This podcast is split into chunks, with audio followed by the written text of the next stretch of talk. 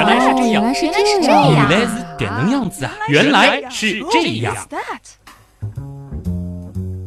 欢迎来到原来是这样。大家好，我是旭东。大家好，我是子琳。其实有很多的朋友通过各种方式想让我们来普及一下有关血型的知识，是啊，而且在前一段时间其实还有一个世界献血日。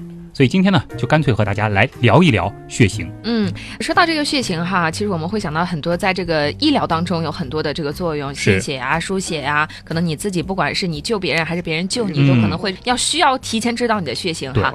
那很多朋友其实还比较关心的就是说，哎，我是 A 型血啊，是不是我比较严谨呢？嗯说这个 O 型和 AB 型的人合不合得来呀、还有人说 B 型的人啊是慢性子，这个有没有道理啊、说实话，真的有很多人把血型当成是和生肖星座一样，啊算是某种能够决定人性格甚至是命运的分类方法。对，虽然说也有很多人，比如说我们原样的听众，应该都知道生肖星座之类的和命运其实也没啥关系。嗯，但是似乎血型啊，因为是与生俱来的，而且血就流淌在我们的身体里面，把血型和性格相关，很多人觉得这个可能是有科学性的呀。嗯，那到底有没有关系呢？听完我们关于血型的这两期节目，大家自己来评判啊。那就让我们一起来揭开血型的秘密。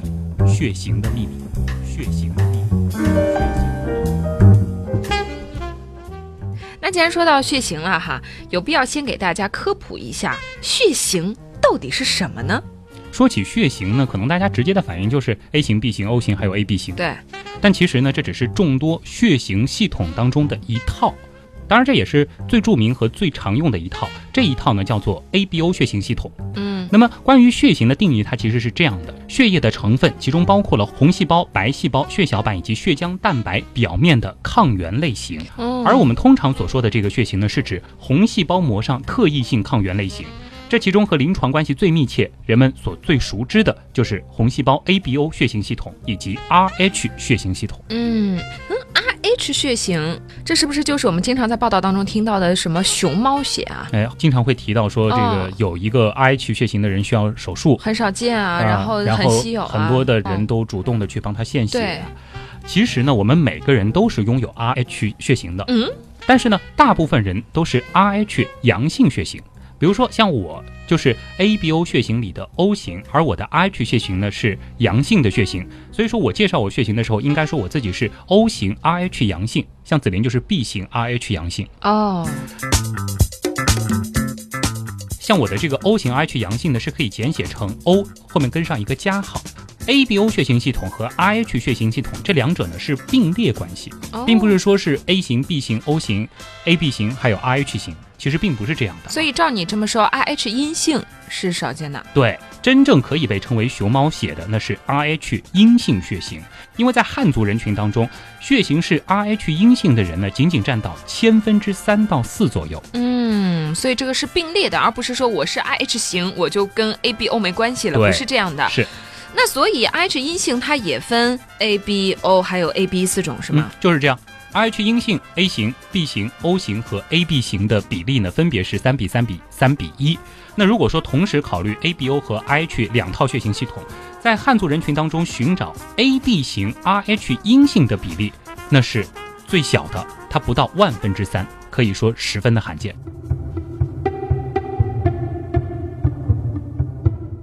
我看你特别提到了汉族，哎，也就是说血型的分布其实各个民族之间还是有所不同的。对，我们先说说前面提到的两套血型系统当中的 ABO 系统啊。嗯。中学生物课其实已经告诉我们血型的遗传规律了啊，比如说什么血型和什么血型结婚最有可能生出哪个血型的宝宝，这里呢我们就不多说了。那如果说单纯按照概率的话，各个地区血型的分布其实应该遵循一个特定的比例，对不对？就因为它的这个遗传的这个概率是差不多的，人类发展了那么长一段时间，似乎每个地区每种血型所占人群的比例应该是差不多的，或者说这个差距不会太大。但是很奇怪的是啊，真实人口血型的比例却差异非常的大。总体而言呢，O 型是世界上人口最多的血型，大约占到全世界总人口的百分之四十五或百分之四十六左右。哦，快一半了。对，但是具体到不同的国家和地区，甚至一个国家的不同区域、不同民族间，它的差异就非常大了。在在网上查阅到的关于中国人血型比例的数据当中呢，出现频率最高的一组是 A 型有百分之二十八，B 型百分之二十四，O 型百分之四十一，而 AB 型是百分之七，这是一组。当然也有另外一组数据说是中国人的这个血型分布基本上就是三比三比三比一。嗯，但是相对的呢，在中国南方 O 型血的人口就更加的多。那么在日本呢，A 型是最多的，占到了他们全国的百分之三十八，O 型是百分之三十。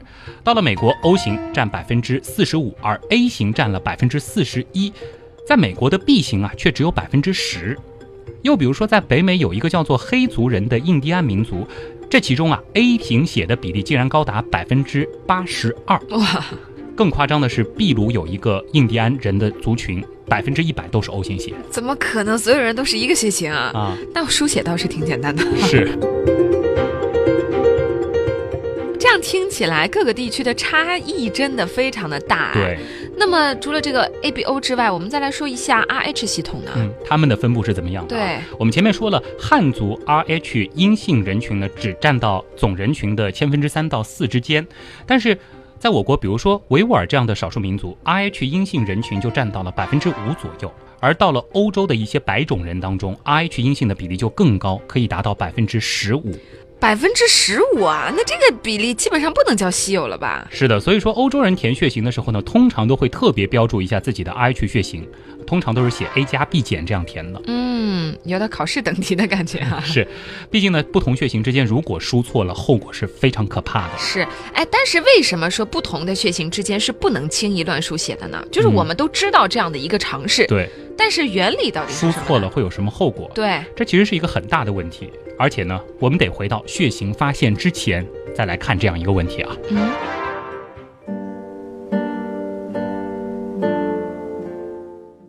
血型呢，绝对算得上是医学史上最伟大的发现之一了。因为知道了血型以后，医生就能够为病人输血，从而拯救生命。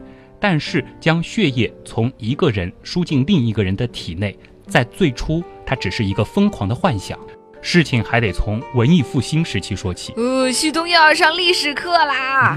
在文艺复兴时期呢，医生曾经考虑过，要是他们把血液注入到病人的静脉里，会发生些什么？有的人就认为啊，这可以作为治疗百病的一种方法，甚至包括可以治疗精神错乱。最终啊，在十七世纪的时候，有少数几个胆子非常大的医生将这个想法付诸实践了。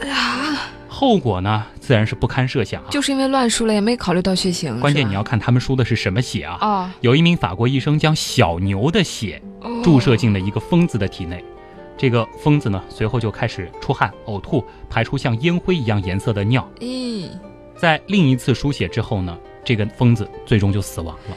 怎么想到给人输小牛的血呢？这也太疯狂了吧！是这样惨烈的事故呢，也让输血在其后的一百五十多年的时间里一直是声名狼藉，所以大家就觉得不能输血是吧？对，嗯，就连在十九世纪呢，也只有少数几个医生敢尝试这样的手术过程。那其中有一个就叫詹姆斯·布伦德尔的英国医生。他就反思了这样子一个书写的过程，他确信啊，早期的书写事故之所以会失败，是由于他们犯了一个根本性的错误，那就是输的是动物的血。嗯。你想想看，一直要到了十九世纪，他们才意识到人应该输人的血。布伦德尔就得出了这个结论：医生不应该在不同物种之间输血，因为不同种类的血液彼此之间相差甚远。对呀，这个我们现在都知道哈，但是在当时可能最一开始大家就没有意识到这样的一个问题，因为觉得血长得都一样嘛，对不对？啊，布伦德尔就断定，人类患者呢应该只被输人血。但是呢，之前还没有人曾经做过这样的手术。他呢就设计了一套由漏斗、注射器和试管构成的系统。这个系统呢可以引导血液从捐血者流进需要输血病人的体内。哦，这直接输的是吧？他们以前一边就是放血，一边就输到人家身体里了。他在狗身上先测试了这套设备，然后呢他就去人身上尝试了。布伦德尔呢在一个血流不止、即将死亡的病人身上进行了第一次输人血的手术。找了几个人捐了共计十四盎司的血，他随后呢就将其注射到了这个男子的手臂里。手术之后，这个患者告诉布伦德尔，自己感觉好多了。那实验成功啦。但是很遗憾，两天过后，那个病人死了。哦。即便如此啊，这一经历使得布伦德尔确信输血将极大的造福人类。在随后的几年里，他又进行了十次输血手术，其中呢有四例患者是存活下来的。嗯，我想现在我们都会听出来这个里面的奥妙在哪里哈。对，因为这四例活下来的，应该就是碰巧输了同血型的血了，对对吧？或者说他们是输了 O 型血，因为对都是可以用的。嗯，又或者患者本身就是 AB 型的血。对我能接收其他血型，对，分析的非常的准确。嗯，毕竟那是现在啊，当时的人哪知道人有血型啊？哎，其实呢，布伦德尔他认为只应该给人输人的血，这一点是正确的，但他并不知道血液的另外一个重要事实，那就是应该给人输某些人的血。要对应的。对，但是很遗憾，一直到几十年以后，才有人通过一个简单的过程，发现了血液其实是具有类型的。一个简单的过程啊嗯，说起来真的很简单，就是把不同人的血进行混合。啊！十九世纪末的时候呢，科学家将来自不同人的血液在试管里混合的时候，他们注意到了，哎，有的混合物啊，红细胞是粘连在了一块儿。哦，但是呢，由于这些血液通常是来自病人，很多科学家呢就觉得这些凝块应该是某种病理症状吧，觉得不值得去研究。没有人想去看看，如果把健康人的血液进行混合，会不会产生凝块。直到一位叫卡尔兰德斯泰纳的医生为止，他就想知道啊，混合健康的血液以后到底会发生什么。结果其实几乎是立等可取的，因为健康的血液混合物当中，有时也会出现凝块，而且出现的时间其实并不长。卡尔兰德斯泰纳呢，也因为他的好奇心，最终获得了诺贝尔奖。哇，可以想象其他曾经见过这种现象的科学家后来的心情啊！心塞啊！啊对，所以说需要长存好奇心嘛。那么这个兰德斯泰纳呢，通过一系列的实验之后，就发现，只有当他将某些人的血液混在一起的时候，才会发生结块的现象。他就测试了所有可能的排列组合，于是呢，他将血液样本分成了三组，分别命名为了 A 型、B 型，还有一个是 C 型。C 型，哎 哎，但是你刚才说到的这个实验过程哈，嗯我觉得采了不少血啊。啊，他和他的助理们应该没少在自己身上扎针啊为了科学啊，啊！听你刚才那段话，大家最大的一个疑惑嗯是、C 型，嗯，C 型是什么对？A、B 型去哪儿了？O 型去哪儿了？是啊这个 C 型啊，后来呢就变成了 O 型。哦而在他的研究之后，再过几年，研究人员又发现了 AB 型。哦，所以 AB 型是后来发现的 AB 型很特殊嘛，嗯就是说任何一个血液滴到他那儿，其实都不会出现凝块。那你刚才的意思是说，C 型是后来改成 O 型的，是吗嗯？对，那为什么要这样改啊？叫 A B C 多顺口，是不是？。啊对啊，其实 O 呢是代表德语的一个单词，我发不来德语啊，应该是 ochner，应该是类似于这样的一个词。会德语的可以给我们指正。什么它的意思呢呢就是 without，哦，除什么什么之外，它呢就是代表说红细胞表面没有 A B 抗原。跟他们都不一样。对，而不是说表面有所谓的 C 抗原。那还有一个说法呢，说 O 啊，它是取零的意思，就代表没有没有抗原。当然，后面其实也知道，这个在 O 型血的这个红细胞表面呢，依然是密布着抗原的，只是没有 A 抗原或者是 B 抗原。那么至于抗原到底是什么呢？我们一会儿再说。嗯，但是我们要说的是，正是这种把不同血液混合之后，有时出现的凝块，让输血这个过程是充满了潜在的危险。比如说，医生不小心把 B 型血注射进了 A 型血人的身体，那么这个被注射的人的身体里就会充满微小的凝块，哦，而这些凝块呢就会扰乱他的循环系统，最终就导致大量出血、呼吸不止。如果病情发展下去，直接就可能死亡了。哦，原来这就是为什么不同的血型之间是不能互相随便这样子来输的，对吧？非还是要常危险有匹配性的，会有啊。溶血症啊。那么一种血液和另外一种区分开来的究竟是什么呢？就是 A 型、B 型，它到底是有什么不同差别在哪？？对，为什么会分成不同的血型啊？嗯，那这个呢，我们就要把红细胞放大来看了。每种类型的红细胞表面呢，它都有不同的分子。比如说，在 A 型血当中，细胞呢会分两个阶段构成这些分子，就有点像造房子，它是造了两层楼。一楼呢叫做 H 抗原，在它的上面，细胞呢会建起第二个分子，叫做 A 抗原。而另一方面呢，B 型血是将房子的第二层修成了不同的形状，它的一层呢还是叫 H 抗原，二层呢修成了另外一种花色，变成了 B 抗原。而 O 型血呢，它只修了一个单层的平房，只修了 H 抗原，就没有继续往上盖了。哦，那所以 A B 型的房子最花哨了，有三种风格啊。对，它的二楼是两种风格，一楼是 H 抗原哈，它三种抗原都有。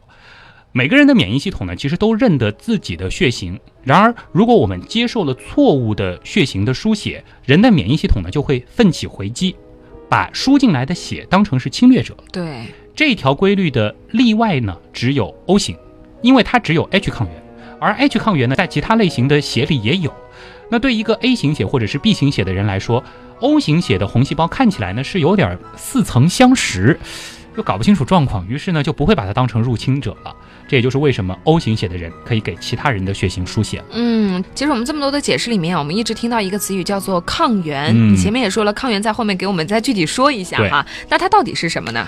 那我们可以把每个人的血液都当成一支一支的军队，而抗原呢，就好比是军旗，军队要挥的这个旗子。当一个人的血液进入到另一个人的血液当中时呢，就是两军相遇的时候，另外一支军队呢就可以通过军旗的样子来判断对方是不是友军了。嗯，如果说军旗不对，就需要组织力量进行反击了。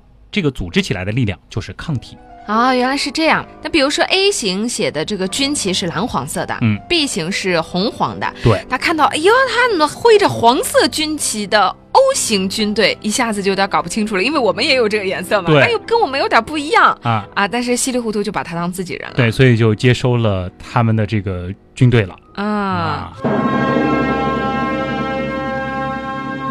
那这个血型到底是怎么来的呢？嗯为什么红细胞要各自修建分子的房子？所有人血型都一样的话，那不是更好了哎吗？，彼此都可以书写，感觉更有利于人类这个物种的生存。对呀、换句话说，就是人为什么要有血型呢？嗯，要得到这些问题的可靠科学回答，其实一直很难。然而在此期间呢，有一些不科学的解释却获得了巨大的人气。嗯，比如说有一个流传甚广的理论啊，就是说血型并不是在所有人的身上同时出现的，而是由于不断的进化和人们在不同气候地区定居下来之后逐渐形成的。听你这么说的话，这是流传甚广的一个理论哈。嗯，它具体来说是什么意思啊？这个理论说呢，在寒冷的年代啊，由于草原上可以供吃用的东西非常的少，那么游牧的部落呢就不得不适应新的地形所能够提供的新食物，于是呢，各种新的饮食结构出现，而人的消化系统和免疫系统呢也会随之有所变化，紧接着呢，血型也会有所变化。这个理论说啊，O 型是最古老的，是源于原始人的时候狩猎和采摘果实的饮食习惯。之后呢是 A 型，是产生于农耕文化的饮食习惯。B 型呢，则是源于畜牧民族的饮食，而 AB 型最后出现是不同民族的混合产物。由此呢，这个理论还指出啊，O 型的人应该多吃肉，B 型血的人呢应该多吃奶制品，而 A 型的人呢应该多吃米饭和蔬菜。哎，你别说啊，这么听着感觉挺科学啊。到底科不科学呢？那我们来引用一位专家啊，是纽约血液中心免疫血液学、基因组学和稀有血型部门的一位主任，叫康尼维斯特霍夫。他说啊，这完全是莫名其妙。不他为什么这么说呢？很简单，就是说血型饮食理论呢和科学家现在搜集到的有关血型演化的证据是根本就没有相似的地方的。那所以之前那个理论是一种推测喽。对。而且是可以被完全推翻的。哦那如果说要推翻那个理论呢，最直接的一个原因就是，不仅仅人有血型，我们的近亲灵长类的动物它也有血型。哦，对呀、科学家们发现啊，黑猩猩我们现存关系最亲近的亲属有 A 型和 O 型，嗯，而另外一方面呢，大猩猩它有 B 型血，有一种叫白眉长臂猿的动物有 A 型和 B 型血。嗯，这么一说我就懂了哈。你看这些灵长类的亲戚们，并没有像我们人类一样会种地、会放牧，嗯就你前面说那个流传哈。对。但他们也拥有 A 型和 B 型血，嗯那这个血型饮食理论基本就可以推翻了。就是这样啊，嗯。哎，那你这么一说，人是不是在紧急情况下可以输猩猩的血呢？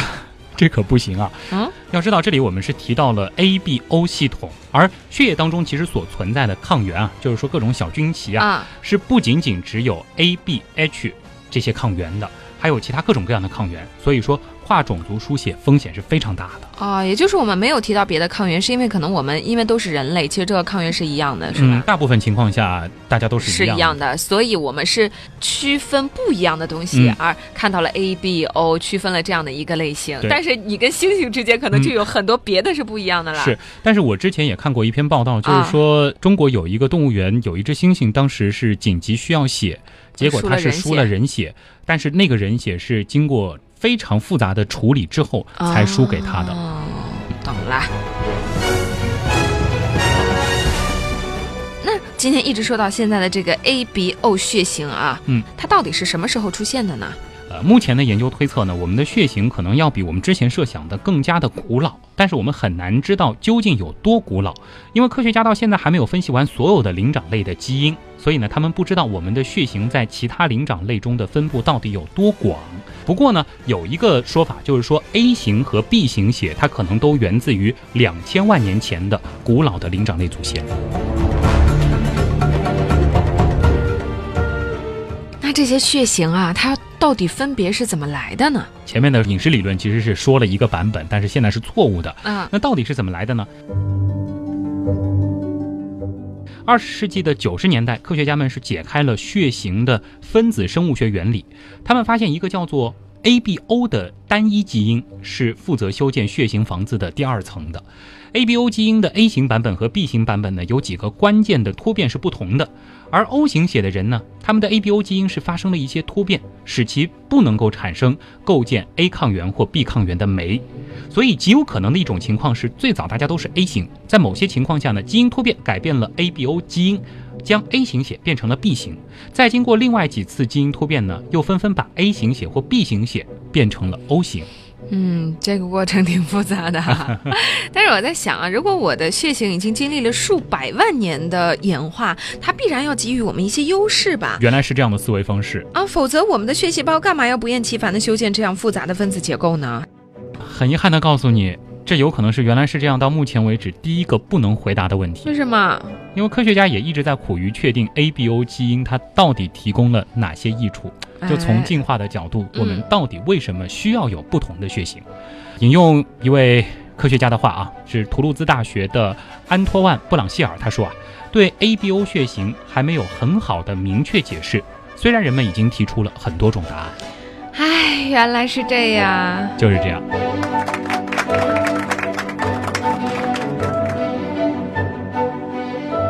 今天的节目就已经完了。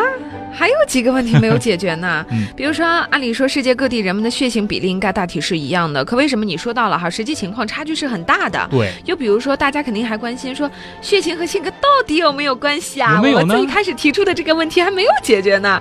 前面说到了 RH 阴性血啊，但我还是没有太明白它到底是怎么一回事儿。嗯，另外，还有没有比 RH 阴性血更加稀有的血型呢？一长串的问题，啊，预知后事如何，时间关系，只能听下回分解了。原来是这样，就是这样，我是旭东，我是子琳。咱们下周再见啦。Up,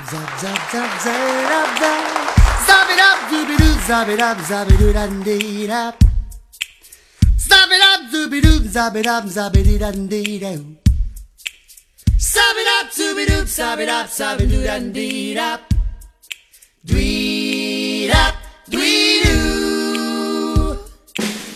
Shabba dabba zooby doo, shabba dabba dabba